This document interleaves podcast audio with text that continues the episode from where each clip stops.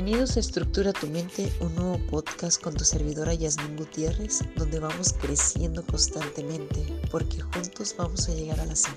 Unidos somos más. En este nuevo episodio les voy a hablar de las habilidades de la inteligencia emocional. Estoy súper emocionada de estar compartiendo con ustedes día a día un pedacito de mí y en cada palabra les dejo un pedacito de mi corazón porque me llena de alegría saber que puedo tocar el corazón de muchas personas. Les comparto cuáles son las principales habilidades de la inteligencia emocional.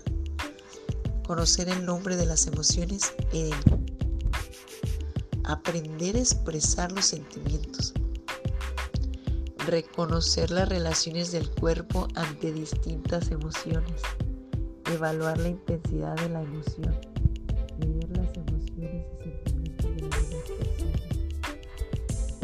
la diferencia que hay entre sentir y actuar. Conocer el disparador de las emociones. Aquellos que carecen de vocabulario, cuando se trata de comunicar lo que sienten, de manera que aquellas emociones que los empujan a realizar una cosa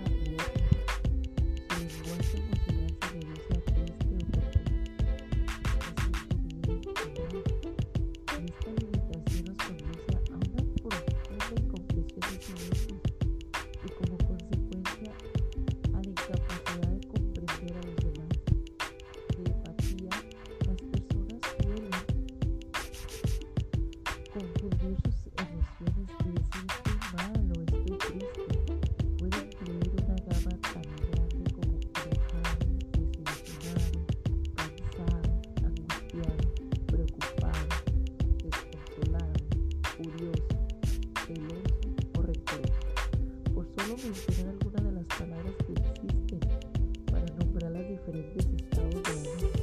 Aprender a expresar las emociones. Esta segunda habilidad para educar emocionalmente está basada en la primera. Si una persona es capaz de reconocer sus sentimientos, entonces será capaz de desarrollar habilidades para expresar sus emociones a los demás de una manera apropiada. Hay que entender que no se trata de impulsar a los niños a que simplemente expresen lo que sienten, sino que aprendan a hacerlo con inteligencia. Expresar las emociones a las personas correctas en el momento adecuado y de modo asertivo.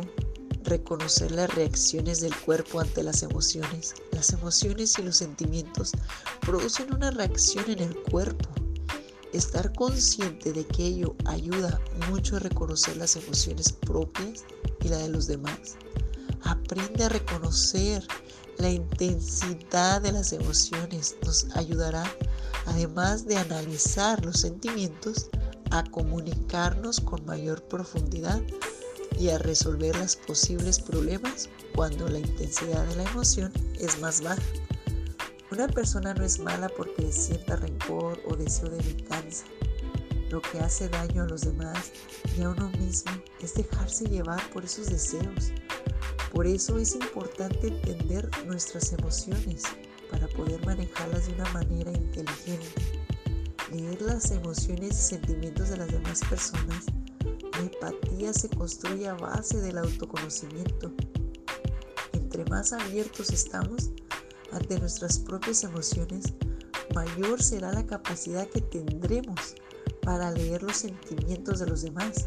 Es importante esto, tomando en cuenta que las emociones de las demás personas rara vez son verbalizadas y, comúnmente son expresadas a través del tono de voz, gestos, expresiones faciales y lenguaje corporal, por mencionar algunas ser capaces de reconocer y nombrar la emoción, la manera en que nuestro cuerpo reacciona, la intensidad con la que percibimos dentro del cuerpo y saber el origen de las mismas, nos prepara con las herramientas para ser mejores pilotos de nuestras vidas. Nuevamente gracias nos vemos en el próximo episodio de podcast para seguir compartiendo con ustedes. Les mando un fuerte abrazo.